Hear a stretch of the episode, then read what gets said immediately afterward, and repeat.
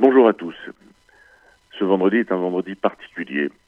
Aussi, euh, mon billet va être orienté sur la situation actuelle que nous vivons les uns et les autres et qui nous font prendre conscience d'un certain nombre de réalités et qui surtout nous obligent, nous obligent vis-à-vis des nôtres, nous obligent vis-à-vis des autres et nous entraînent à être les uns et les autres plus responsables que jamais.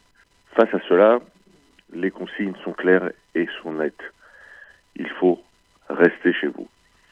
Concentrez-vous sur des occupations qui vous approcheront les uns des autres. Prenez des nouvelles de vos parents, de vos amis, de vos familles, de ceux qui sont à côté de vous et qui peut-être auront besoin de vous. Mais surtout, soyez les soldats de cette guerre contre ce virus qui est en train aujourd'hui d'atteindre toute la planète.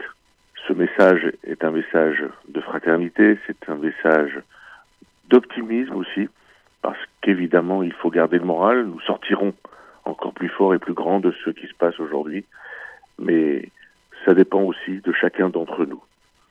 Comme nous serions en veille de Shabbat, je vous souhaite à tous un excellent Shabbat.